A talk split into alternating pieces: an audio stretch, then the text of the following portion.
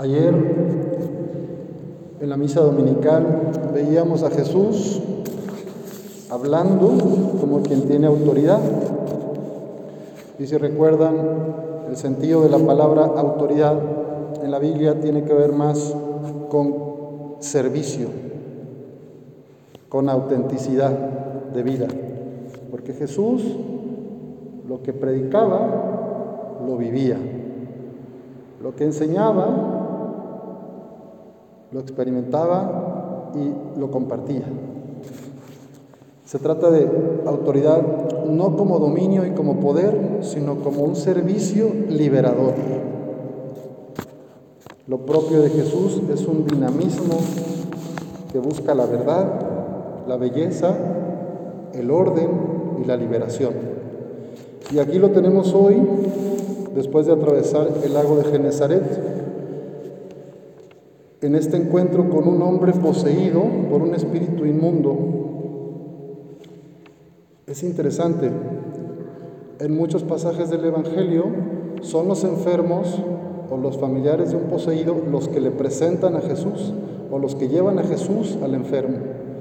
En este Evangelio es Jesús el que cruza el lago y va a esa región de los Gerasenos y encuentra a este hombre que sufría tanto que nadie tenía fuerzas para dominarlo, que pasaba las noches en los sepulcros o en el monte gritando y golpeándose con piedras. Imagínense la vida que tenía este sujeto y cómo lo vería su comunidad, cómo lo marginaban, cómo lo excluían. Jesús viene y libera a este hombre Podemos preguntarnos cuál imagen de las que vemos hoy nos deja más impactados. ¿Acaso este encuentro con aquel hombre en cadenas, lastimado con piedras, que le pide, te ruego que me mandes a la piedra de cerdos? ¿O es la imagen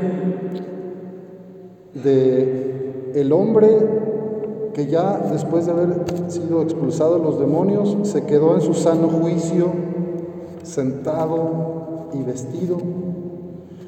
¿O es acaso la imagen del asombro de los demás pobladores que vieron todo y que llenos de miedo le dijeron a Jesús, márchate, por favor, márchate, nos traes problemas, estás cambiando el orden de nuestra vida y de nuestra comunidad? ¿O es acaso la imagen del mismo hombre que se quiere sumar a Jesús, al cuerpo de sus discípulos, que lo quiere seguir? Y Jesús le dice, vete a tu casa y cuenta a tu familia, a tus amigos, a tus vecinos, lo misericordioso que ha sido el Señor contigo. Todas y todos nosotros tenemos afectos desordenados, tenemos alguna adicción, nos hacemos daño a nosotros mismos y hacemos daño a los demás. Perdemos el control, gritamos, ofendemos. Todos tenemos algún demonio o varios. Y este Evangelio quiere rescatar que en el encuentro con Jesús, el Hijo de Dios, todos podemos ser salvados y liberados de aquello que nos está oprimiendo. Dice la palabra que nadie tenía fuerzas para dominar a este hombre. Y a veces así nos sentimos, tú y yo. Es que no sé cómo resolver este problema. Es que no sé cómo liberarme de este afecto, de este apego, de esta relación enfermiza, de esta codependencia, de este consumo de alguna sustancia o de alcohol. Es que no sé cómo quitarme el miedo, la angustia, la ansiedad que todo el tiempo tengo, la depresión. Es que no voy a poder solo, no vas a poder sola ni solo.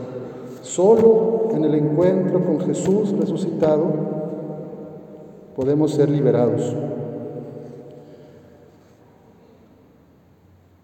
Estar en el sano juicio que es como queda, tiene que ver con el orden de los afectos, el equilibrio en las relaciones humanas, en el orden de las relaciones, cuando tratamos a las personas como personas y no como cosas, cuando tratamos a las cosas como cosas y no como personas, algunos estamos muy apegados al aparatito este, ¿verdad? Al teléfono. Es como un nuevo Dios, un nuevo ídolo. Y ahí estamos, estamos oprimidos por un pequeño demonio digital. Y ese es parte del problema de nuestro mundo hoy, que tratamos a las cosas como si fueran personas y tratamos a las personas como cosas, como utilitariamente. Pues estar en sano juicio es vivir con razón, con corazón ordenados a la mayor gloria de Dios. Y el símbolo del hombre que está sentado después de ser liberado tiene que ver con la paz. ¿Qué mejor forma para reflejar la paz que estar sentado? No sé, imagínate sentada, sentado en el campo, con un paisaje hermoso, el que más te guste, después de haber visto a Jesús, ¿cómo te sentirías? Después de haber sido liberada o liberado por Jesús, estar sentado en paz. Y el tercer dato que da la palabra es que estaba vestida, vestido, vestido, el hombre vestido. Y eso tiene que ver con ser revestidos por Cristo, protegidos, acompañados. Y tanto que él quería seguir con Jesús, porque encontró sentido a la vida, después de haber sufrido tanto, de haber sido golpeado, poseído y dominado por demonios, el hombre recuperó el sano juicio, quedó sentado en paz y, vestido, con sentido, con alegría de vivir.